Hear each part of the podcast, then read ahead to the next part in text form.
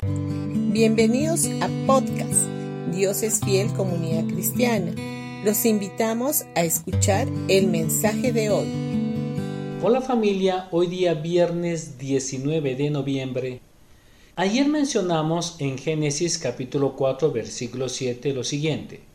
Serás aceptado si haces lo correcto, pero si te niegas a hacer lo correcto, entonces ten cuidado, el pecado está a la puerta, al acecho y ansioso por controlarte, pero tú debes dominarlo y ser su amo. En otra traducción de la Biblia textual dice lo siguiente, si ofrendaras correctamente, ¿no serías acepto? He aquí la ofrenda por el pecado aún está a la puerta, anhelándote, y tú puedes beneficiarte de ella. La palabra hebrea que se traduce aquí como pecado es kajatá, y se utiliza también de acuerdo a este contexto como el sacrificio por el pecado. Cuando ponemos nuestros ojos en la gracia de Dios, nos concentramos en Jesús, quien es el sacrificio por el pecado.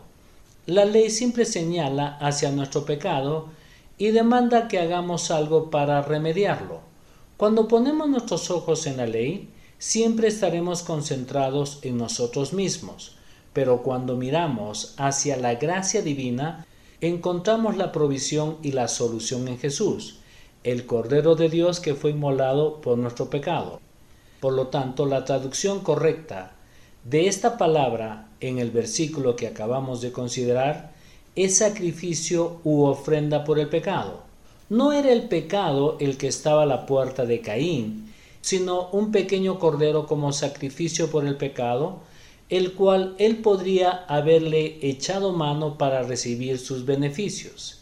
Si Caín se hubiera apropiado de él y lo hubiera presentado delante de Dios, su ofrenda hubiese sido aceptado al igual que la de su hermano Abel. La Biblia nos dice que Dios no hace acepción de personas. Él es un Dios justo y concede a todos las mismas oportunidades. Ahora, de acuerdo a esto, Caín tuvo la posibilidad de ofrecer el mismo sacrificio que su hermano Abel, solo que él no supo aprovecharla. El animal que era ofrecido en sacrificio por el pecado estaba representando a Cristo, quien fue el Cordero de Dios inmolado por el pecado de toda la humanidad. A través de toda la Biblia y en diferentes dispensaciones o periodos de tiempo, el ser humano siempre fue confrontado con la misma prueba, el ser humano no puede solucionar por sí mismo el problema del pecado, sino que necesita un Salvador, y este es Jesús, el Cordero de Dios inmolado desde la fundación del mundo.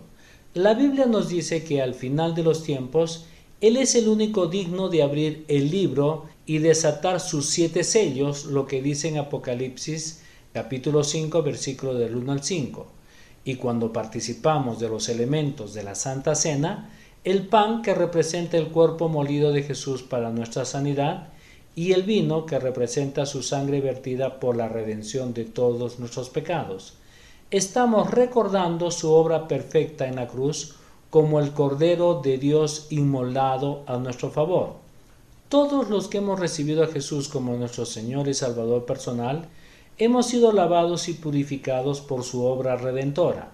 Cuando Dios el Padre nos mira, nos ve a través de Jesús. Él nos ve completamente limpios y purificados y tendríamos que vernos a nosotros mismos de la misma manera. Bendiciones con todos ustedes y que tengan un gran día.